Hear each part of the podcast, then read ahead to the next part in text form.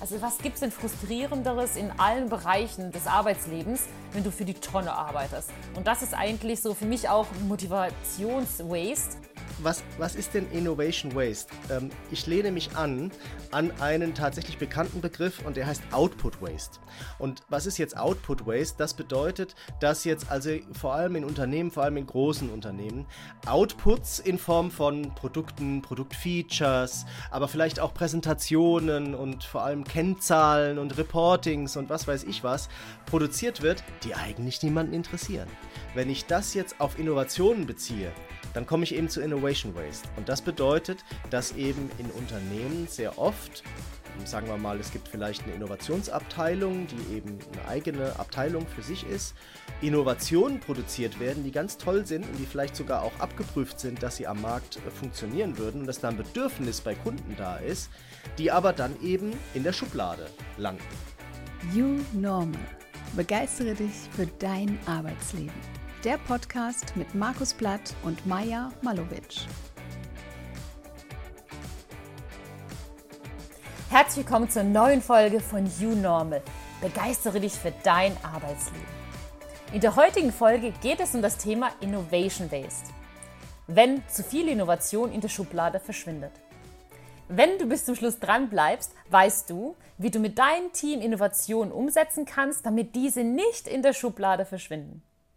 Hallo lieber Markus, wie geht es dir? Wie war deine Woche? Hallo Maja, ich freue mich, dass wir wieder aufnehmen. Ein frohes neues Jahr wünsche ich dir. Wir sind ja jetzt äh, Yay. tatsächlich äh, schon im dritten Jahr unserer Podcast-Zusammenarbeit, ne? nachdem wir im Dezember 22 mhm. Äh, gestartet haben.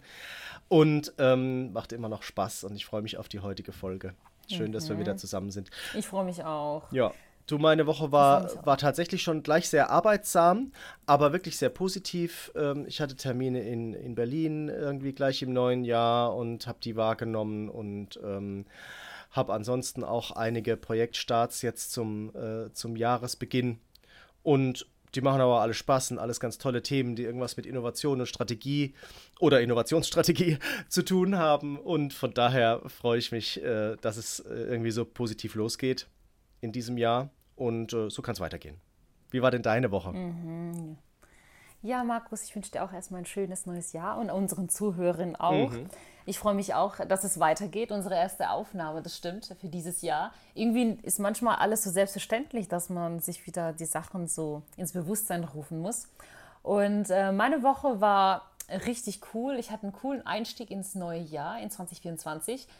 Ähm, vielleicht kennt ihr das, wenn irgendwie alles so zusammenkommt und man erwartet das nicht.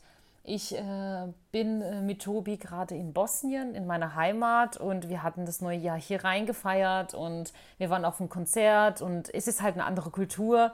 Und ich muss sagen, ich finde es cool. Ich fühle mich wohl, es ist Super. was Schönes mhm. und ich darf an coolen Projekten arbeiten. Ich freue mich total. Schön. Das Wetter ist auch so ein bisschen besser als in Deutschland gerade. Mhm.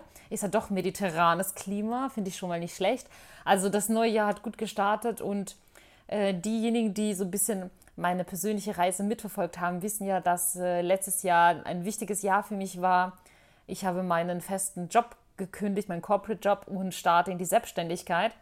Daher dieses Jahr ist wirklich was Besonderes. Ich werde viele Sachen testen und mit dem Ziel, mir nicht zu viel Stress zu machen, sondern einfach so ein bisschen mein Flow zu finden und zu gucken, was macht mir denn Spaß und was nicht. Das ist so mein Ziel so fürs Jahr. Sonst habe ich keine Ziele, weil die entwickeln sich ja von alleine, finde ich irgendwie. Mhm. Aber jetzt, dass ich mich an etwas halte, mache ich nicht. Wie sieht es bei dir aus, Markus, mit den Zielen? Hast du irgendwie Ziele fürs Jahr? Also ich habe keine Vorsätze, ne, wie das, was man immer so hat, weil das mhm. ist ja immer mhm. dann frustrierend, dass man die dann schon irgendwie im Laufe mhm. des Januars über ähm, Jordan kippt. Ziele setze ich mir schon. Ich mache ja auch OKR quasi äh, für mich selber.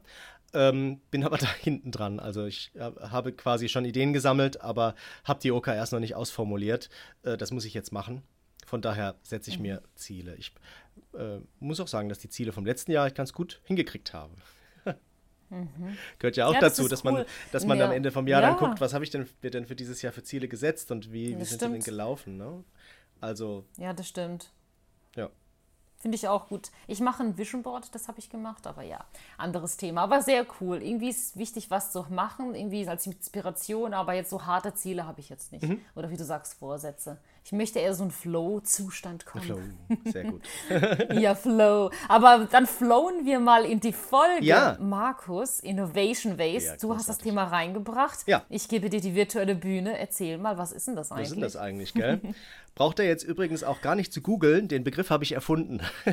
wird, oh, echt? ja, der wird, äh, der, der wird demnächst äh, bei Google erscheinen, aber wahrscheinlich ähm, nur in Artikeln, die ich geschrieben habe.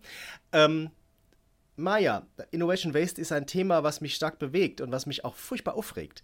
Und da habe ich gedacht, das machen wir einfach mal als Thema, weil ich auch glaube, dass du ganz viel dazu zu erzählen hast.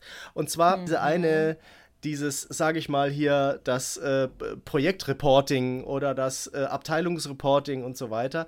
Ähm, das erstelle ich jede Woche oder jeden Monat, aber ich habe nicht den Eindruck, dass sich das wirklich jemand anschaut. Ne? Und genauso ist es aber auch wirklich mit ganzen Produktfeatures oder im schlimmsten Fall mit ganzen Produkten, die auf den Markt geworfen werden und für die sich niemand interessiert, weil vorher niemand irgendwie mal geschaut hat, braucht es überhaupt jemanden. Und aber letztendlich kann man dann als Abteilung oder als Führungskraft kann man sagen oder auch als Entwickler, hey, ich habe was geschaffen, ich habe Out Output produziert. Ne? Ob das jetzt jemand braucht oder nicht, ist eine ganz andere Frage. Und ich würde ja als Unternehmen eher schauen, was braucht denn, also was, was wozu, wozu ist denn dieser Output überhaupt gemacht worden? Was wollten wir denn damit erreichen? Und das versuchen zu quantifizieren und, ähm, und auch zu bewerten. Ne?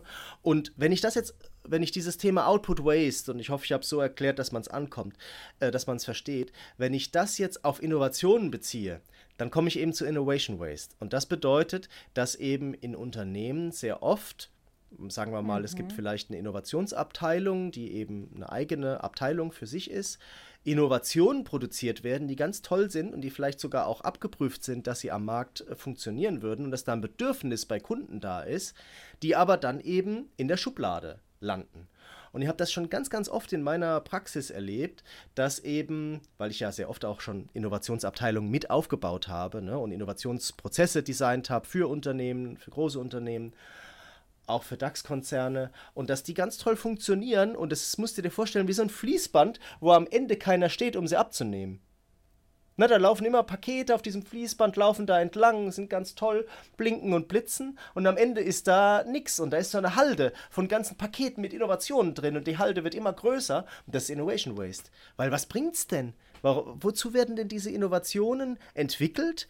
Wozu beschäftigt man sich mit dem Thema? Wozu prüft man Kundenfeedbacks ab? wenn am Ende es keiner umsetzt. Ne? Und das ist Innovation Waste. Ich würde sogar Kannst sagen, du dir dazu Motiv- was vorstellen? Ja, äh, weil ich dachte auch erst, als du das reingebracht hast, so, was willst du denn damit irgendwie, Markus? Ja. Aber jetzt äh, meine Emotionen kochen. Ich würde eher sagen, dass im, äh, es ist Motivation Waste von Mitarbeitern, weil erstmal Ja, wir zwei machen Workshops. Mein Ziel ist es, Menschen zu motivieren, zu begeistern, ihnen diese, ihnen diese Energie zu bringen, dass sie Innovation toll finden, dass sie das verstehen, dass sie rausgehen mit den Kunden. Wie viel Kraft und Energie, Markus, setzen wir denn ein, um Menschen erstmal zum Laufen zu bringen? Diesen Motor, dieses Feuer. Du weißt ganz genau, was ich meine, zu entfachen. Dann hast du die soweit, dann laufen sie, dann gehen sie raus, reden mit den Kunden, ähm, sammeln Ideen, bringen die raus, verproben die, sind so glücklich und dankbar, dass sie so ein kleines Baby haben, so eine kleine Pflanze vielleicht auch, die wächst und dann passiert nichts. Also was gibt es denn frustrierenderes in allen Bereichen des. Arbeitslebens, wenn du für die. Tonne arbeitest? Und das ist eigentlich Ja, so für mich auch Motivationswaste, dass ich Energie bringe, egal was ich mache. Es muss jetzt nicht nur Innovation sein, aber dann passiert nichts mehr. Und ich kenne das genauso. Jetzt weiß ich nicht, ob das so ein unter Großkonzern-Ding ist. Ich habe bisher nur mit Großkonzernen, Stadtwerken und mit Energiebranche gearbeitet. Ich weiß nicht, ob das ein Mittelständler auch so machen würde. Ich bezweifle es, weil da ist einfach die Manpower anders, die Energie, Ja. alles fließt anders, andere Energie, mit Themen umzugehen. Ich würde mal behaupten, die These, äh, dass es wirklich so ein Konzernding ist. Aber ich freue mich da auch auf Feedback von unserer Community. Ich, Markus, was sagst du? Ich glaube, das ist eher so ein Konzerndenken, oder? Ich glaube auch. Ich glaube, Output Waste als, als äh, der übergeordnete Begriff ist, ist schon ein Konzernding. Also, wie du sagst, also bei einem Mittelständler, da wird eben sehr stark auch drauf geachtet, zahlt das auf unser Geschäft ein? Ist diese Ressource hier wirklich äh, gut eingesetzt? Brauchen wir dieses Thema und so weiter? Und ähm, das ist oftmals halt in Konzernen nicht so. Ne? Und ähm, deshalb glaube ich, das ist, das, da hast du schon recht, das ist schon in gewisser Art und Weise ein Konzernding. Das ist auch tatsächlich sehr schade, weil ich will gar nicht über Konzerne schimpfen. Ne? Konzerne haben ja riesige mhm. Möglichkeiten. Ne? Die haben immer mhm. große Vertriebsnetze. Die haben eigentlich die besten Voraussetzungen, um Innovationen wirklich auch mit Macht in den Markt reinzubringen. Ne? Also wenn du dir jetzt mal so ein Apple anguckst, wie die das eben schaffen ne? oder auch andere. Und es ist halt schade, wenn halt diese Ressourcen, die haben auch gute Leute. Ne? Das ist ja das, was du gerade gesagt hast mit Motivation Waste. Die haben ja super Leute, die da sitzen und ähm, Dinge schaffen wollen und am Ende ja, landet es in einer Kiste und in einer Schublade und keiner setzt es um und das ist gruselig. Ne? Mhm. Und ähm, ich wollte mal noch so ein bisschen was, äh, bevor wir uns vielleicht darüber unterhalten, wie man jetzt da dagegen vorgehen kann, noch mal ein bisschen was zu den Gründen sagen, warum das eben so ist. Ne? Also zum einen ist es tatsächlich so, das habe ich wirklich in der Praxis schon sehr oft erlebt, dass einfach zu viele Themen in diesem Innovationsprozess rauskommen, die dann die Organisation von den Kapazitäten her gar nicht aufnehmen kann. Weißt du, dass die tatsächlich die Ressourcen fehlen, mhm. die Manpower oder auch das Budget, um das umzusetzen. Markus, ich weiß genau, was du meinst. Und von meiner Erfahrung her äh, war das ja so, wie ich gerade erwähnt habe. Ich habe Mitarbeiter motiviert, ich habe diese spezielle Energie aufgebaut. Es war oftmals auch herausfordernd, weil die Mitarbeiter bekommen ja nicht immer die Möglichkeit, das zu machen. Meistens sagt man, hey, du hast einen Tag und dann schauen wir mal, wo es landet. Und dann gibt es die Möglichkeit, manchmal weiter dran zu arbeiten.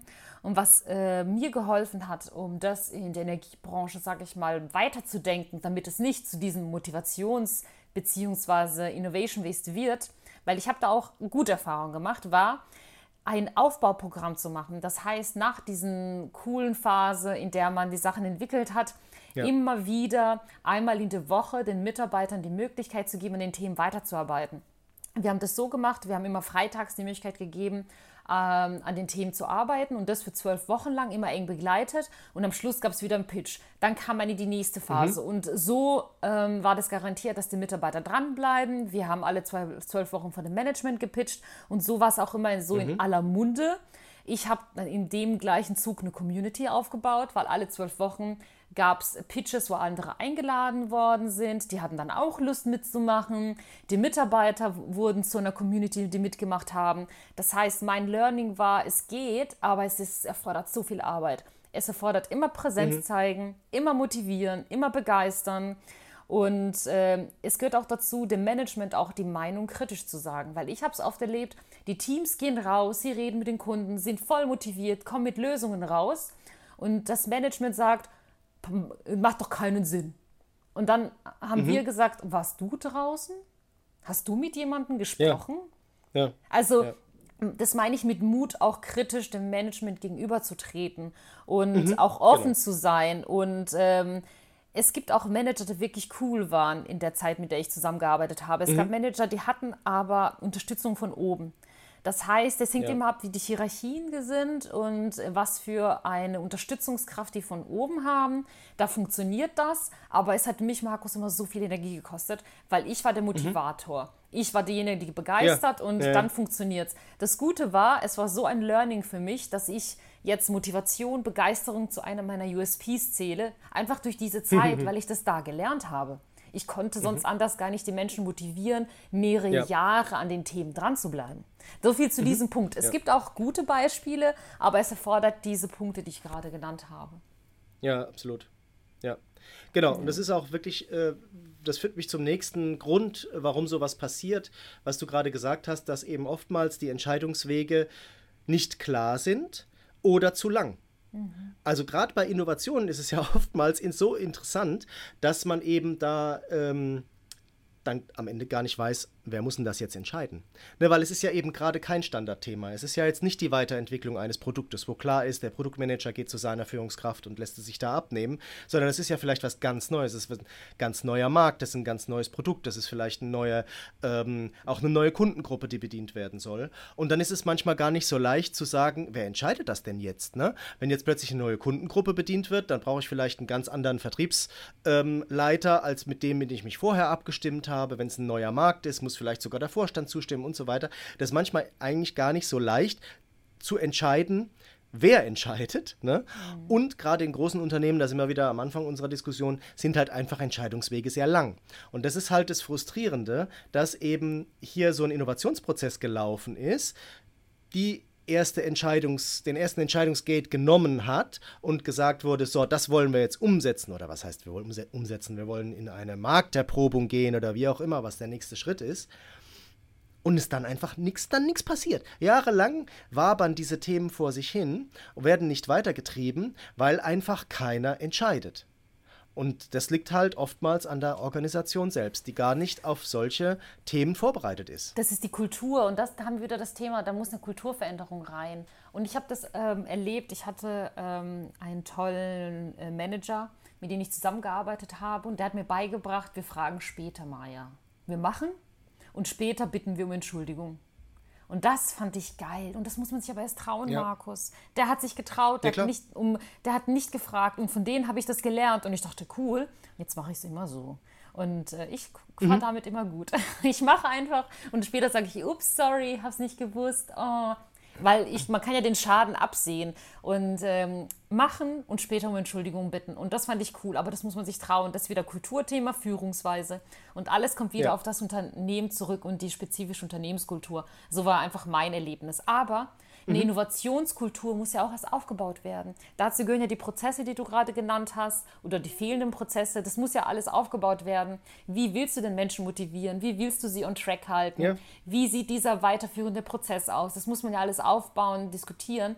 Oftmals ist es ja so, mhm. dass die Innovationshubs, mit denen ich zu tun hatte und auch die großen, die ich kenne, das immer ausgegliedert haben, was ja erstmal sinnvoll erscheint, dass du sagst, du hast einen externen Innovation Hub, und äh, der ist nah am Konzern, aber doch ein bisschen weiter weg, um ein bisschen Freiheit zu haben. Wir haben das damals immer genannt, wir wollen weg von der Konzernkrake, damit wir einfach mhm. ein bisschen freier sind, aber die Sachen nutzen, wo wir sinnvoll erachten. Weil wie zum Beispiel ein ja. laufender Einkaufsprozess, äh, Lieferprozesse, ja. Juristen etc., Vertrieb. Mhm. Warum nicht das nutzen, ja. was du schon hast, aber die dann bestimmt nehmen und das, was du sagst, oh nee, das will ich nicht, das verlangsamt nicht, das dann sozusagen anders machen. Und dann kann das ja. durchaus funktionieren, aber oftmals auch wieder nicht. Und mein Gefühl ist, das war jahrelang, so 2013, 2014 voll der Hype. Jeder macht einen Innovationshub auf. Ich habe so viele mhm. besucht mhm. und alle finden das toll. Ich bin ja selber auf dieser Welle gewesen und dachte, geil. Und das war auch einer meiner coolsten Jobs. Aber ich habe das Gefühl, irgendwie ist es so abgeflacht. Und was ist denn passiert? Was ist mit diesen ganzen Innovationshubs passiert? Da, davon mhm. redet keiner mehr. Sind die tot? Also irgendwie hat man so viel kommuniziert ja. und jetzt auf einmal hört man gar nichts. Markus, gibt es die ja. noch? Weißt nee, die du sind das? tot.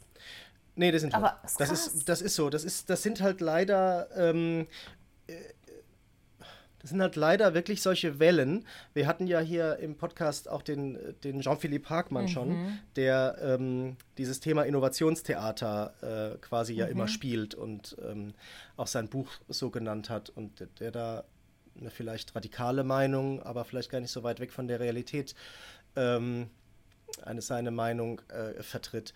Also die das ist halt teilweise sind das einfach Moden, ne? Und wenn der das hat, ne, also der eine, ich sag mal Automobilkonzern, da muss der andere es auch haben. Und das ist nämlich genau das, was ich meine. Also jetzt äh, schon alleine zu sagen, ich setze hier jetzt eine Innovationsabteilung hin, die mir für gewisse Themen Innovationen liefern soll. Das hat ja jemand entschieden, Maja. Das hat doch jemand entschieden. Dann muss doch da auch klar gewesen sein bei, bei der Entscheidung, dass dann da Innovationen rauspurzeln, mit denen dann ja irgendwas passieren muss. Aber da, da, das wurde anscheinend nicht mitbedacht. Weißt du, also mhm. das ist das, was mich an diesem Entscheidungsthema dass hinterher keiner, keiner den Mut hat oder keiner bereit ist oder man nicht weiß, wer es ist, die Entscheidung zu treffen, zu sagen, ja, das, damit gehen wir jetzt in den Markt mhm. oder damit gehen wir jetzt in den Probebetrieb oder, äh, oder machen, machen Proof of Concept oder wie auch immer. Es hat doch auch mal jemand entschieden, diese Innovationsabteilung einzurichten, hat die budgetiert und hat denen was vorgegeben, Ziele vorgegeben. So, und dann machen die ihren Job, es kommt hinten bei was raus und dann geht es nicht weiter. Das ist doch, das ist doch zu kurz besprungen. Und das ist genau das gleiche Thema. Da wollte sich jemand schmücken mit gewissen Federn. Ich habe jetzt hier auch eine Innovationsabteilung im Bereich mhm. und äh, arbeitet mit blitzeblinkenden ähm, äh, Beratern zusammen äh, und kann das jedem erzählen. Ne? Und am Ende, ja, und was ist denn bei rumgekommen? Ja, nix, weil es einfach in der Organisation dann verwabert und verläuft. Ne? Und ich habe ein krasses Beispiel, das würde ich ganz gerne bringen. Und ich habe mir mhm. ganz viel Gedanken gemacht, wie ich das möglichst veranonymisiere, dass keiner auf die Idee kommt, äh, was für ein Kunde das war. Also das, ich mache das ja jetzt schon sehr lange mal. Ja. Es war tatsächlich im Jahr 2007. Da sollten wir für ein Printprodukt eine Digitalisierungsstrategie machen. 2007. Und das haben wir gemacht. Und jetzt musst du dich ein bisschen zurücksetzen ins Jahr 2007. Da wurde im Laufe des Jahres gerade erst das iPhone vorgestellt. Also man war noch wirklich sehr, ich sag mal, Internet war noch so sehr stationär. Es war mehr so am PC und so weiter. Und wir haben auf dieser Basis damals dieses erste Digitalisierungskonzept gemacht. Wirklich auch damals schon mit Mockups. Wir haben damals mit Design Thinking gearbeitet. Wir haben Kunden befragt. Wir haben wirklich mit einer Agentur Mockups für diese dieses digitale Produkt, diese Internetseite mhm. gemacht für dieses Printprodukt, um es ins digitale Zeitalter zu heben. Und damals mhm. war eben schon, da gab es gewisse Konkurrenten, die eben jetzt gerade schon eben ins ähm, mhm. äh, auf den Markt gekommen sind und die damals, ähm, wo man gesagt hatte, ah, die können uns gefährlich werden, wir müssen eine digitale Antwort auf die haben. Ne? Und dann ähm, haben wir damals dieses Projekt gemacht, 2007, und es wurde, und alle haben Ja gesagt und es ist wunderbar. Und danach ist einfach nichts mehr passiert, Maya. Nichts mehr. Mhm. Und weil ich diesen Kunden sehr gut kenne, bin ich dann sicherlich noch zweimal, dreimal in der Folge dessen da äh, bei diesem Produkt quasi als Berater gewesen. Und immer wieder war die Frage, wie können wir uns digitalisieren, wie können wir digitaler werden, wie können wir ins digitale Zeitalter uns retten. Mhm. Und ich habe immer gesagt, aber das haben wir doch alles schon mal 2007 gemacht, das muss man natürlich jetzt mal ins mobile Zeitalter des Internet heben, aber so grundsätzlich ist doch alles da, aber es muss doch mal einfach mal einer entscheiden. Ja, ja, das wird dann schon entschieden, jetzt mach mal Konzept. Und ich habe danach noch zwei, dreimal Digitalisierungskonzepte für das gleiche Produkt gemacht und es ist nie irgendwas umgesetzt worden. Letztes mhm. Jahr wurde bekannt gegeben, dass das Produkt eingestellt wird, weil die mhm. digitalen Konkurrenten mittlerweile so groß sind, dass es kein funktionierendes Geschäftsmodell für dieses Printprodukt mehr gibt. Mhm. Jetzt ist dieses Produkt tot. Und es hat einen Markennamen, den in Deutschland sicherlich 50 Prozent der Leute ungestützt nennen können. Es wird einfach, es geht jetzt einfach tot. Da gibt es einfach nicht mehr. Ist traurig. Und das ja, liegt nur an fehlenden Entscheidungen. Ne? Ja, also ist, Die Marktmacht ist da. Maja, die Marktmacht ist da. Die, die, die Vertriebsstrukturen sind da. Der Markenname ist da eingeführt seit 20 Jahren die, der Bedarf ist da, die Kunden sind da. Es, es ist Luxus. Es ist Luxus. Es wird einfach nicht entschieden, es umzusetzen. Das ist traurig. Und das ist Innovation Aber Waste. Das ist, oder Motivation Waste. Ich finde das nicht schlecht. Aber ähm, mal eine andere Frage. Hast du denn Tipps, wie man das denn vermeiden kann? Weil du beschäftigst dich ja lang intensiv mit dem Thema, ich auch. Und ich habe viel erlebt, vieles getestet und ich habe mir auch Gedanken gemacht, oh, wie könnte man das denn anders machen? Ein paar habe ich ja schon genannt, aber unabhängig davon, Markus, wie siehst du das? Was für Tipps hättest du jetzt diesen Unternehmen gegeben, um das vielleicht zu vermeiden? Um nicht in diese Situation zu kommen? Mhm. Also oftmals ist ähm, ein Grund ja, ähm, dass Innovation, Innovationsabteilungen und Fachabteilungen getrennt sind. Weißt du, das, was ich vorhin gesagt habe, dass quasi, vielleicht so ein bisschen auch wie ihr das, wie ihr das gemacht habt, das ist natürlich auch eine bewusste Entscheidung, diese Trennung. Aber das, das führt natürlich dazu, dass eben wenn diese Innovation dann aus der Innovationsabteilung rausspringt und irgendwann so reif ist, dass sie jetzt umgesetzt werden soll, ja. dass dann ähm, die Fachabteilung ins Spiel kommt und die dann sagt, was ist denn das für ein Blödsinn? Also das ist ja Quatsch. Mhm. Wo kommen wir denn da hin? Das haben wir ja noch nie so gemacht und glauben wir nicht dran, dass es funktioniert. Das ist also dieses klassische Not Invented Here. Ne? Also das, die stoßen das ab, weil sie sagen, das haben wir ja nicht entwickelt, das kann ja nichts sein. Und das ist aus meiner Sicht einer der Hauptgründe. Ne? Und deshalb glaube ich nämlich auch nicht, dass diese externen ähm, Hubs funktionieren. Und ich glaube auch, dass sie deshalb auch wieder eingestellt worden sind, weil die haben nicht einfach nur Innovation Waste produziert. Das ist dieser, dieser klassische Ansatz. Ne? Da ist irgendwo fernab vom Konzern sind da äh, Agenturen, die natürlich alle in Berlin sitzen. Ne? Mhm. Also der Konzern sitzt in Castrop Brauxel und die Innovationsfuzis sitzen in Berlin. Das ist das Dümmste, was du machen kannst, Maja. Das Dümmste. Weil das, die Leute, die in Castrop Brauxel sitzen, die werden das nie akzeptieren, was da im fernen Berlin äh, entwickelt worden ist. Mhm. Das ist, das ist ne? also das geht nur mit Themen, die ich dann auch wirklich so komplett außerhalb getrennt von meiner Muttergesellschaft entwickle und vielleicht als Tochtergesellschaft dann auf den Markt bringe, sodass die gar nicht wirklich mit diesem Mutterkonzern in, ähm, in Kontakt kommen. Weil das wird nie, nie, nie, wird die Fachabteilung sagen, das äh, nehme ich an, das ist ja eine tolle Idee, da sind wir gar nicht selber drauf gekommen, ah, ihr seid ja klasse, das setzen wir jetzt mal um. Nee, das, das passiert nicht. Das passiert einfach nicht. Und ähm, deshalb haben wir, wenn wir Innovation, also wenn wir Innovationsprozesse designen sollten, habe ich immer gesagt, es gibt einfach drei Dinge, die zusammengehören. Das eine ist die Zielsetzung. Ihr müsst erstmal wissen, für was ihr äh, Innovationen entwickelt wollt. Was sind die Ziele dahinter? Was sind die Trends, mit denen wir uns beschäftigen sollen? Mhm. Das zweite ist dann der Prozess, ja. Ne? Klar, aber Innovationsprozess kann ja ein Buch lesen. Das dritte ist das Thema Organisation. Wie binde ich dieses, diesen Prozess und diese Innovationsabteilung in die Organisation ein, sodass das Ganze auch ähm, ineinander greift? Und diese drei Dinge, die hängen voneinander ab. Wenn ich mhm. sage, ach, äh, es geht mir jetzt erstmal darum, möglichst viele Innovationen zu, ähm, zu entwickeln, damit wir unseren ganzen Konzern nach vorne bringen, dann bedeutet das auch, dass ich, ähm, dann hat das natürlich auch Einfluss auf den Prozess, aber es hat halt vor allem Einfluss auf die Organisation. Weil wenn ich ganz viele Innovationen produziere, dann muss auch die Organisation dazu bereit sein, sie aufzunehmen. Ja, und zu unterstützen. Ne? Und zu unterstützen. Ja, und das ja. über diese drei Dinge, Ziele, Organisation, Prozess. Da muss ich mir Gedanken machen. Die müssen zueinander passen. Deshalb habe ich auch immer gesagt, wenn wir gerufen wurden, macht uns mal einen Innovationsprozess, habe ich gesagt, nee, machen wir nicht. Wenn, machen wir diese drei Dinge. Ich will, ich will, äh, wir müssen uns darüber im Klaren sein, was oben reingekippt wird, was sind die Zielsetzungen, dann können wir einen Prozess machen, aber wir müssen uns dann auch überlegen, wie wir das organisatorisch verankern. Und wenn ich eben nur eins von diesen dreien mir rausgreife, dann springe ich zu kurz. Und das meiste ist eben so, dass es nur um den Prozess geht. Das ist auch so typisch deutsch, ne? Wir brauchen einen Prozess. Psst, hier kommt Werbung in eigener Sache. Du hast dich vielleicht schon mal mit Objectives and Key Results auseinandergesetzt findest aber noch nicht so richtig den Zugang dazu und weißt nicht genau, wo du anfangen sollst. Dann ist mein OKR-Check genau das Richtige für dich.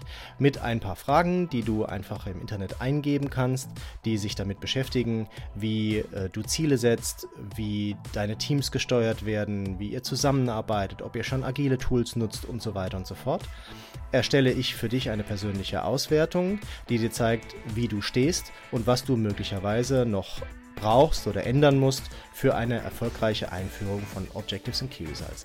Dieser Service ist völlig kostenlos für dich und natürlich auch unverbindlich. Und äh, du kannst es dir gerne unter okr-check.de einmal ansehen. Ich freue mich, wenn du den Fragebogen ausfüllst und dann erstelle ich für dich deine Auswertung für deine nächsten Schritte hin zu Objectives and Key Results. Und jetzt geht's weiter mit der Folge. Ist das typisch deutsch, wirklich? Also, dieses Prozess. So typisch, wahrscheinlich ja. ja. wahrscheinlich ja. Ist so, immer, wir brauchen einen Prozess. Wir ja. brauchen einen Prozess. Ja, das stimmt schon. Ich bin jetzt eine Weile hier auf dem Balkan und ich sehe es auch, ich arbeite viel mit Handwerkern zusammen. Und äh, ja. Tobi, mein Ingenieur, der plant alles durch. Wir hatten gestern so einen Vorfall mit einer Bohrmaschine. Ein Handwerker kam, hat einfach die Bohrmaschine angesetzt und hat mit dem Schlagbohrer da dieses Loch gemacht. Und Tobi neben dran, der hat gar nicht gemessen. Wo ist das X mit dem Bleistift? Und ich so, ja, ich glaube, du machst es ein bisschen intuitiver als wir wahrscheinlich. Und da ist es das. Kann ja, sein, natürlich. Wirklich. Einfach Intuition ja, ja. und intuitiv auf den Bauch ja. hören. Ja. Aber klar, äh, was du sagst, Prozesse, ich sehe das genauso. Ziele, klares Pro mhm. klarer Prozess, was dahinter kommt. Ich habe das auch so erlebt. Mhm. Ähm, bei uns war es so, Markus, dass wir ein klares Ziel hatten damals. Wir hatten uns eine Strategie gebildet, in welche Richtung man gehen mhm. möchte. Das fand ich cool, weil das hat auch den Mitarbeitern auch gleich einen Rahmen vorgegeben und den Management. Du hattest auch etwas, was du den Konzern erzählst. Das ist unser Ziel, wir ja. gehen in dieses Feld rein, weil manchmal haben ja die anderen Bereiche Angst, du spielst in ihrem Becken mit. Und dann hast du dich gleich ausgegrenzt, ja. hat gesagt, hey, ja. wir gehen nur in diese Richtung. Ich, ich komme nicht mhm. zu dir auf den Spielplatz. ich mache meinen eigenen, ja. werde dich aber unterstützen, wenn du Hilfe brauchst. Also das habe ich gemerkt. Innovation im Konzern bedeutet auch gleich Politik im Konzern. Da bin ich ja ganz schlecht ja. darin. Dafür gibt es aber Profis und äh, daher diese Ziele abstecken und ähm, Strategie bilden, das, was du gesagt hast, und ähm, dass jeder in seinem Bereich bleibt. Dann habe ich gemerkt, was cool war, war die Kommunikation unter anderem, untereinander. Wir haben einfach geschafft, eine coole Kommunikationskultur innerhalb ähm, des Bereichs zu etablieren. Ich glaube, das ist das eine Community aufzubauen, dass du Mitarbeiter und äh, Mitarbeitende des Unternehmens zusammenbringst, die nichts damit mhm. zu tun haben. Und das war mein mhm. Ziel damals. Das war mein, damals meine Aufgabe von meinem Manager, der gesagt hat, Maja, bau eine Community auf mit Menschen, ähm, die Bock haben, da zu uns zu kommen, die Lust haben mitzumachen, auch wenn sie nicht tagtäglich mitwirken, müssen sie Zugang haben, 24 Stunden, sieben Tage die Woche, wenn sie Lust haben, mit ihrem Ausweis wir grenzen uns nichts ab. Wir sind zwar außerhalb, aber sie dürfen jederzeit reinkommen. Sie dürfen überall mitmachen, mitessen. Sie sind immer herzlich willkommen. Sie können einfach von uns aus arbeiten. So diese offene Kommunikation, Community, das fand ich cool. Das hat gut funktioniert. Also wäre ein Tipp von, meiner, von mhm. mir an dieser Stelle. Und ähm, Diversität. Wir sagen ja immer, Markus, gute Innovationen, gute Ideen entstehen durch Vielfalt und wirklich so die Teams mischen, von überall die Experten reinholen. Mhm, ähm, genau, kreative, genau, genau, nicht nur ja. Kreativität, sondern wie du auch sagst, du brauchst auch mal so einen Ingenieur, der Prozesse macht, aber auch so einer, der einfach den Schlagbohrer nimmt und einfach das Loch reinhaut in die Wand, ja. ohne drüber nachzudenken. Ja. Und das fand ich mhm. cool. Ähm, es gibt noch einen vierten Punkt, den ich zu wenig gesehen habe, mir aber mehr wünsche. Das ist äh, Fehler als Lernchance betrachten. Das Thema Fehlerkultur. Ich, ich, weiß nicht, vielleicht mhm. ist es was Deutsches, aber ich finde Fehler, äh, Fuck up, äh, hört sich auch irgendwie nicht so toll an. Ich nenne es immer Learning mhm. Und ich habe versucht, das mhm. zu etablieren mit solchen äh, Fuck-Up-Nights. Ich habe es immer genannt, äh, die Kunst des Scheiterns und sowas. Das fand ich schwierig. Irgendwie, die, wir haben zu wenig auch darüber erzählt, dass was nicht gut gelaufen ist. Man erzählt jetzt auch nicht, dass man diese Innovationshubs wieder geschlossen hat. Also warum nee, natürlich nicht? nicht. Nee. Und ja, nee, du sagst natürlich. Also ich, und ich fände das richtig cool, dass ja. man sagt, okay, wir haben mhm. gelernt, das gibt es jetzt nicht mehr. Also mhm. das finde ich auch schade ja. und irgendwie das mal mitzugeben, weil ich glaube, das würden die Menschen auch im Konzern auch anders unterstützen. Auch der Frage auch vorab, wie gehen wir mit Sachen um, die nicht funktionieren? Dass wir den Menschen mhm. auch den Druck rausnehmen, dass es in Ordnung ist. Weißt du, was ich meine? Deswegen habe ich das als meinen vierten Punkt nee, reingenommen. Ja, ja, genau. Das ist auch, das ist einer, der hier auch bei mir steht, einfach unter dem Stichwort Kill Your Darling. Das mhm. ist einfach. Ähm, das ist, soll jetzt keine Aufforderung sein, den Ehepartner um die Ecke zu bringen, sondern Kill Your Darling bedeutet, dass meine Lieblingsidee, ne, wo ich so dafür brenne, wenn das halt sich rausstellt im Prozess, dass die halt, dass leider die Zielgruppe dafür nicht brennt, dann muss ich die halt auch bereit sein, über den Jordan zu werfen. Und das habe ich schon sehr, sehr oft erlebt, dass das eine große Schwierigkeit ist. Ne? Dass also man sich dann äh, so die, die, die eigene, den eigenen Bauch über mhm. das Projektergebnis mhm. stellt und sagt, ich will aber. Und äh, das ist halt, das darf man nicht machen. Ne? Und weil das ist, das produziert Innovation Waste. Ne? Da kommt am Ende was raus, wo du selber sagst, klasse, das finde ich mal richtig gut, aber es war halt im Prozess nicht die beste Idee, ne? Oder es hat nicht das Kundenbedürfnis befriedigt, ne? Und ähm, oder es hat überhaupt das falsche Kundenbedürfnis angesprochen, ne? Das kennen wir ja, ne? Wir müssen ja erstmal das richtige Kundenbedürfnis finden und dann die richtige Idee. Das sind zwei Schritte. Und ähm, deshalb muss man halt manchmal auch einen Schritt zurückgehen. Und wenn ich halt nicht bereit bin, meine, äh, meine Idee, und ich hatte das wirklich leider sehr oft, ähm, da aufzugeben, dann, ähm, ja, dann produziere ich Innovation Waste. So ist das halt. Mhm. Ne? Und mhm. ähm, da muss man, man muss sich selber, man darf sich nicht selber übers Team oder vor allem nicht über den Kunden, über die Zielgruppe stellen. Das darf man nie machen. Und ähm, Deshalb äh, würde ich da halt ähm, immer versuchen, eine gewisse neutrale Position auch einzunehmen. Ne? Teil mhm. dieses Innovationsteams zu sein und sich vielleicht da auch mal Feedback zu holen. Ne? Ja, das stimmt. Um, das stimmt.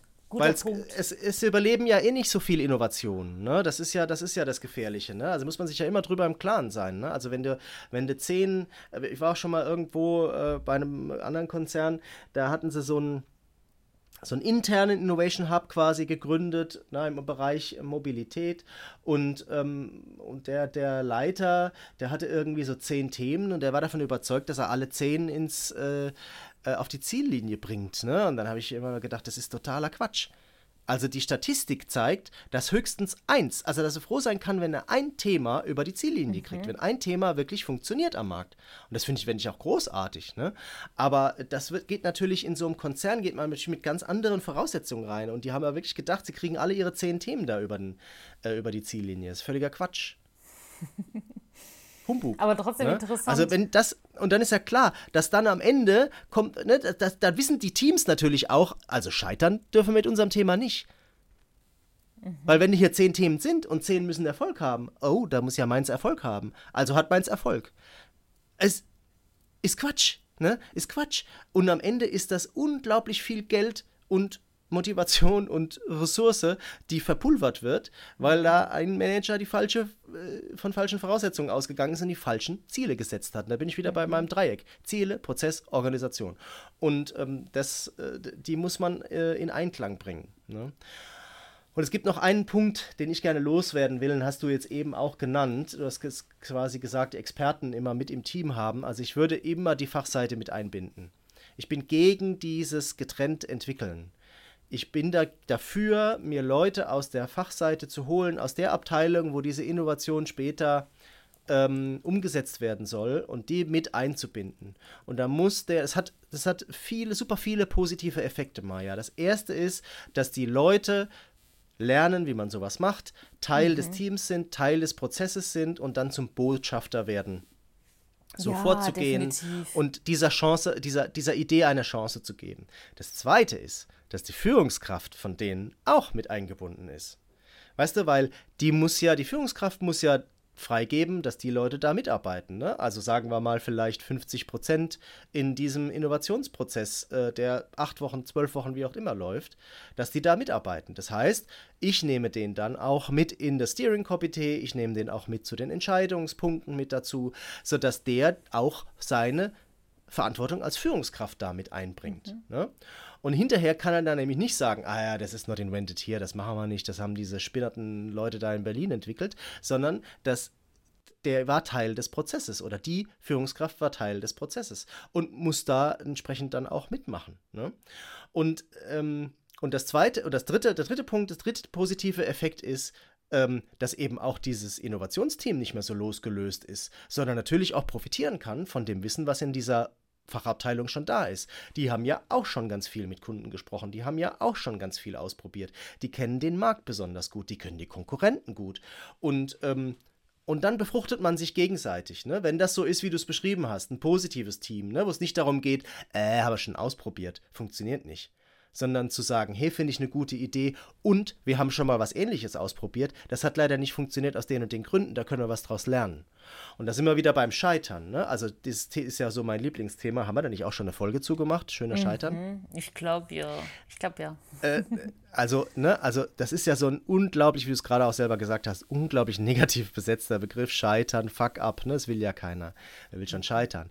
Aber es geht ja nicht darum, hier jetzt mit Sache und Krach auf dem Boden zu landen und nie wieder hochzukommen, sondern einfach nur zu reflektieren, zu sagen, das haben wir ausprobiert, das hat nicht funktioniert. Und sich dann aber auch zu überlegen, warum hat es nicht funktioniert. Ne, und einen das macht man nicht. Man macht einfach weiter. Du willst, ja dann weit, ja. du willst halt weitermachen. Man redet ja irgendwie mhm. allgemein, jetzt weg von Innovation, nie über Themen, die nicht gut funktionieren im Unternehmen. Anstatt irgendwie ja. davon zu lernen, machst du immer weiter, weil du vertuscht dann das Thema. Du deckst, weißt du, ich meine, da kommt dieses Mantel, der Mäntelchen des Schweigens drüber und es geht weiter, weiter, mhm. weiter, anstatt irgendwie da innezuhalten. Aber ich glaube, das ist wieder so ein anderes Thema. Aber es ist ein guter Punkt für dieses Thema Innovation, beziehungsweise Motivation Waste, würde ich jetzt sagen. Ja, Genau. Ja, das waren meine Tipps. Ich glaube, das ist auch schon ein großes, dickes Brett. Ja, deine Leidenschaft für das Thema kam durch, Markus. Bei mir auf jeden Fall. Klar, ich Leidenschaft. Ja, klar, ich Leidenschaft. Weißt du, weil der, der Punkt ist ja der, Maya. Ich kann natürlich als Berater mich hinstellen und sagen, mein Ziel ist, das Tag, ist der Tagessatz. Ne? Ich habe meinen Tagessatz verdient, also bin ich zufrieden. Aber das, das reicht mir ja nicht. Ne? Ich will ja auch, dass die Ideen, die da entwickelt werden, funktionieren und dann wirklich auch mal umgesetzt werden. Mhm. Ich will ja, dass bei den Teams es Klick macht und die sagen, hey, wir wollen nur noch so arbeiten, das war geil, so machen wir weiter. Und ich will, dass sich in den Führungspositionen die diese, diese ganzes, ganze Pro Problematik oder Thematik durchsetzt, zu sagen, ja, wir geben den Leuten mehr Freiraum, wir lassen die mal aus dem Schatten raus, wir lassen die auch mal Sachen machen, wo vielleicht ein anderer zu mir kommt und sagt, hey, äh, aber mit dem Kunden sprechen ist aber Vertriebsaufgabe, das dürft ihr doch gar nicht. Ne? Und dann mache ich halt mal als Führungskraft auch mal einen breiten Rücken und stelle mich vor meine Leute. Weil, hey, Führungskräfte, das ist euer Job. Und wenn sich das durchsetzt, weißt du, dann glaube ich, dann haben wir auch wirklich eine Chance in dieser neuen Welt, die leider ruppiger wird und die leider schneller wird und wo leider Veränderung tiefgreifender wird, auch als deutsche Unternehmen zu bestehen. Und das ist mir halt ganz wichtig. Und deshalb brenne ich für das, ich für das Thema. Und ich will ein positives Beispiel bringen, wo wir nämlich genau diese drei Sachen zusammengebracht haben für, eine, für einen deutschen äh, Mittelständler, der ähm, wirklich ein schönes Unternehmen ist, wo wir ähm, ein neues Produkt äh, designt haben und da gab es schon gewisse Vorgaben und es gab auch so eine gewisse Richtung, die vorgegeben wurde, wo wir gesagt haben, ah, lass uns mal einen Schritt zurückgehen und wir gucken mal, was die Kunden wirklich wollen, ob das diese Richtung wirklich ist, die, die äh, in Frage kommt. Ne? Und dann haben wir gesagt, wir brauchen also, ähm, damit haben wir das Ziel noch ein bisschen geändert. Das war der erste Punkt. Wir haben quasi den Prozess vorgegeben, das war Design Thinking. Also wie gesagt, äh, jetzt mhm. Innovationsprozess ist jetzt nicht so die Herausforderung, sondern die anderen Themen sind die Herausforderung. Und dann haben wir gesagt, so, und wie setzen wir das dann am Ende um? Ah ja, das muss dann die Produktion umsetzen. Dann haben wir gesagt, super, dann nehmen wir die Produktion mit ins Team. Erste Schnappatmung. Ne? Ja, ja,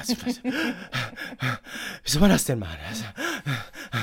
Na, ich sagte, wie machen wir das denn sonst so? Na, da gibt es einen, der für die Produktion verantwortlich ist, dann rufst du jetzt mal an und, und sagst, wir brauchen seine Leute für dieses Projekt. So, und dann habe ich die zweite Frage gestellt und gesagt, wie wie kommt das denn später in den Markt? Ah ja, der Vertrieb muss dann verkaufen. Dann habe ich gesagt, so, dann nehmen wir den Vertrieb mit ins, Pro ins Projekt rein. Doppelte, also die Schnappatmung wurde viel größer. Was, den Vertrieb? Das geht ja gar nicht. Ne? Und dann ähm, haben wir uns da aber durchgesetzt. Also, da muss man aber wirklich sagen, das hätte auch ein Punkt sein können, wo die das hätten abgebrochen und gesagt haben, ach, da machen wir es wie, wie immer, wie, wie wir es immer machen. Dann habe ich gesagt, nee, irgendwie habe ich den Eindruck, dass du da recht hast mit dem, was du sagst. Ich spreche mal mit den Zweien. Und Maja, dann haben wir ein Kickoff gehabt, Projekt Kickoff. Da saß dann Marketing, Einkauf, äh, nicht Einkauf, sondern Marketing, Produktion und Vertrieb zusammen. Und dann ist der Vertriebsleiter aufgestanden und da hast du schon gesehen, wie der Marketingleiter zusammenzuckt. Nach dem Motto, jetzt geht's hier gleich rund. Und da hat der Vertriebsleiter sich bedankt dass sie eingeladen worden sind, dass sie mitarbeiten dürfen. Das findet er super positiv und er wird alles dran setzen, dass dieses Produkt, äh, was wir da rauskriegen, dass das ein Erfolg wird. Ach, wie cool. Ist das nicht geil? Ist das nicht geil? Und genauso ist es dann geworden. Weil, die weißt du, die Produktion, die kann sonst sich immer zurückziehen, kann sagen, ja, das waren jetzt aber hier die Vorgaben und so haben wir es gemacht. Aber die waren Teil des Prozesses. Ne? Und die mhm. sind auch mit gewissen Vorgaben reingegangen. Ich kann jetzt leider keine Details nennen, aber weißt du, mit auch so so, man, man hat ja dann so Totschlagargumente. Ja, aber das und das geht nicht. Und dann haben wir gesagt, hm, naja, aber wir waren jetzt hier gerade draußen im Markt und dann habe ich hier so ein Produkt hochgezogen und habe gesagt, guck mal, die machen es doch auch. Warum und das ist für die dann nicht so schön. Das ist für die dann nicht so schön, aber die kriegen dann genau diese Frage gestellt, warum, wenn die das können, warum können wir das denn nicht, ne? Mhm. Also ja, aber da muss ich mich dann nochmal mit beschäftigen. Er sagt, ja, das wäre super. Aber jetzt, äh, weißt du, jetzt gar nicht so äh, als Bloßstellung, sondern als Teil des als Teil des Teams, als Teil des Pro Prozesses. Ne? Und wenn die halt Teil des Teams sind, dann ist das nicht so, als wenn du jetzt sagst, hier, das ist meine Innovation, setz mal um und die sagen dann, nee, geht nicht. Sondern, weil du kannst ja gar nichts dagegen sagen, ne? ist ja Produktion, die werden schon wissen, warum es nicht geht, sondern es ist ja Teil der Diskussion und dann geht es eben doch. Und, und das ist einfach großartig. Und dieses Produkt war ein sehr großer Markterfolg und hat wirklich auch den Umsatz in diesem Segment von dem Mittelständler um einen zweistelligen Prozentsatz äh, direkt im ersten Jahr nach oben getrieben. Und ähm, von daher war dieses Produkt ein voller Erfolg. Und zwar nicht, weil man sich nur ein Ziel gesetzt hat und nicht, weil man einen guten Prozess hatte und nicht, weil man drei Leute äh, zusammengebracht hat, sondern weil alle diese drei Dinge zusammengegriffen haben mhm. und dann einfach ein positives Ergebnis äh, gebracht haben. Und am Ende waren, war jeder stolz drauf und jeder war froh, dass man es zusammen geschafft hat. Zusammen. Ja, zusammen, darum geht's ja. Ja. Voll cool. Eine schöne Geschichte. Danke, dass du es mit uns geteilt hast. Sehr gerne. Hast du denn jetzt auch im gleichen Zuge auch ein Tool der Woche, was vielleicht dazu passt? ja, das ähm, habe ich tatsächlich. Und zwar Nein. Bin ja immer der Fuzzi, der, bin ja immer der Fuzzi, der, der auch dran denkt, wie könnte ich denn als Führungskraft oder wie könnte ich denn als Vorstand, als Geschäftsführer da helfen und unterstützen. Ne? Weil es ist ja nicht nur, es reicht ja nicht, ne? also eine Innovationsabteilung zu gründen, Leute zu schulen und, und so weiter, sondern es muss ja auch irgendwie von oben gesteuert werden. Und es gibt ein tolles Tool, das ist der äh, Scale and Growth Innovation Funnel. Ein leider sehr sperriger mhm. Begriff. Ich werde ihn in den Show Notes äh, verlinken. Habe dazu auch eine Vorlage, ähm, die man nutzen kann. Und zwar ist es aus dem schönen Buch, an dem ich auch mitwirken durfte, äh, hier von Michael Leffrig und von Patrick Link, ähm, mhm. dem äh, Design Thinking Toolbook, also das zweite Buch, das schwarze mhm. Buch. Äh, nicht das Playbook, sondern das Toolbook. Ähm, und da geht es darum, in einem Funnel meine ganzen Innovationsprojekte mal abzubilden und ständig zu tracken, wo stehen die denn? Und ähm, also nicht nur, also, also nicht nur jetzt zu sagen, wie ist denn der Reifegrad, sondern auch, wie ist denn der Wirkungsgrad? Weißt du? Also nicht nur zu sagen, wie reif ist das, weil das, ähm, das am Ende putzelt es dann wieder raus und hat Innovation Waste, sondern ich sage auch, wie hoch ist der Wirkungsgrad? Also was, das, was rauskommt, wie bringt uns das dann weiter nach vorne? Und dann kann ich als Management dann kann ich auch meine Managementressourcen darauf richten, zu sagen, aha, das Thema, da legen wir jetzt mal einen Finger rein. Da gucken wir, dass das nicht am Ende rauspurzelt und dann nur schubladisiert wird, sondern das treiben wir auf jeden Fall weiter. Das will ich. Und dazu musst du aber erstmal ein Tool haben, was dir das auch darstellt, weil sonst, ne, es gibt ja tausend Themen in so einem Konzern und auch in so einem Bereich von einem Konzern, die da vor sich hin wabern und gerade entwickelt werden und keiner hat einen Überblick, ne? und, und dann wird, ne, wird er versucht, hier mit Kennzahlen zu arbeiten und mit Projektmanagement-Tools und was weiß ich, was alles Mist. Du machst so einen, diesen einen großen Funnel und da werden die Dinge abgebildet und dann siehst du, wo stehen die und wo muss ich auch als Führungskraft meiner, meinem Anspruch als Führungskraft gerecht werden und meine Arbeitszeit darauf richten, dass dieses Thema nach vorne kommt und ein Erfolg wird. Mhm. Und das verlinke ich. Na, da muss man sich ja, ein bisschen cool. mit einlesen, natürlich ein bisschen beschäftigen. Wie gesagt, gibt eine Vorlage, verlinke ich alles in Shownotes. Mhm. Cool. Vielen Dank. Ich habe versucht, Gerne. auch ein paar Tools zu finden, ähm, aber es gibt ja so viele Tools auf den Markt und Kollaborationstools. Miro hatten wir auch schon für Zusammenarbeit. Es gibt ja Concept Board, auch Zusammenarbeitstool. Es gibt auch ähm, Trello hatten wir auch schon. Hm. Ähm, was ich gerne nutze, ist Notion. Das sind jetzt alles so Tools, wo ich im Laufe meiner Karriere schon genutzt habe, um mit Innovationsteams einfach in Kontakt zu bleiben, aber auch die Projekte zu tracken. Hängen geblieben bin ich jetzt in letzter Zeit bei Notion. Das hatten wir auch schon ein paar Mal empfohlen. Daher setze ich es nochmal auf die Liste. Ich finde Notion mhm. cool. Ich nutze es privat. Ich, wir beide nutzen es auch, Markus. Ich nutze es auch mit Tobi. Ja. Äh, ich nutze es für mein Unternehmen, dass ich einfach Pakete reingebe. Die kostenlose Vision ist einfach klasse. Ich würde es einfach gern verlinken und einfach mal reingucken. Es ist super, super, super cool, um sich zu organisieren, miteinander zu kommunizieren und sich To-Dos hin und her zu schieben. Ähm, das Abhaken macht Spaß, es macht super cool irgendwie Freude damit zu arbeiten. Daher würde ich einfach mal Notion an jetzt als Tool der Woche von meiner Seite empfehlen. Ich bin sicher, man kann diesen mhm. Scale Funnel sicherlich auch in Notion abbilden, aber sollte, man sollte sich aber auf jeden Fall die Vorgehensweise von dir unbedingt mal anschauen, muss ich übrigens auch machen. Mhm. Aber Notion so als mhm. Tool für alle Tool-Liebhaber ja. äh, würde ich jetzt wirklich nochmal Notion an die, in die Liste setzen. Das wäre so mein Tool der mhm. Woche. Und ich trage es auch natürlich in die Show Notes ein. Ja. So, Perfekt. Sehr gut. Dann wären wir, glaube ich, wieder am Ende der Folge, oder Markus? Oder hast du noch ein ja. Thema, was du mitgeben möchtest, als so als Resümee, nee. als Abschluss, nicht? Okay, du hast genug. Ich bin, ich bin alles losgeworden.